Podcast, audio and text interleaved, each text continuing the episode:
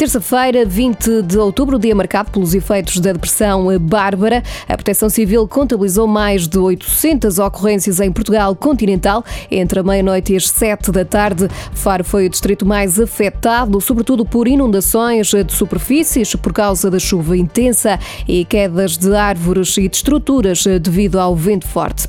O bastonário da Ordem dos Médicos diz que o orçamento do Estado para o próximo ano não reflete as necessidades do setor da saúde. Crítica de Miguel Guimarães, deixada esta tarde no final do encontro com o Presidente da República. Portugal registrou mais 1.876 novos casos de Covid-19 no espaço de 24 horas. Foram ainda contabilizadas mais 15 mortes associadas ao novo coronavírus.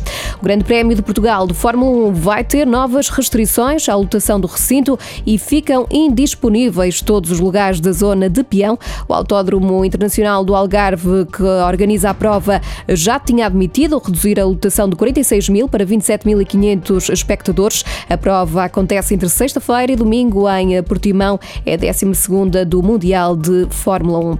O treinador do Futebol Clube do Porto quer contrariar estatística. Os Dragões nunca venceram a Inglaterra. Sérgio Conceição espera que a história seja revertida amanhã frente ao Manchester City. É o primeiro jogo da fase de grupos da Liga dos Campeões.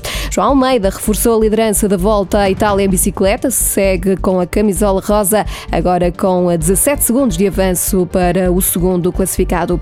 E amanhã de manhã pode haver perturbações no metro de Lisboa devido à realização de um plenário geral dos trabalhadores. Está previsto das 9 e um quarto até à 1 da tarde.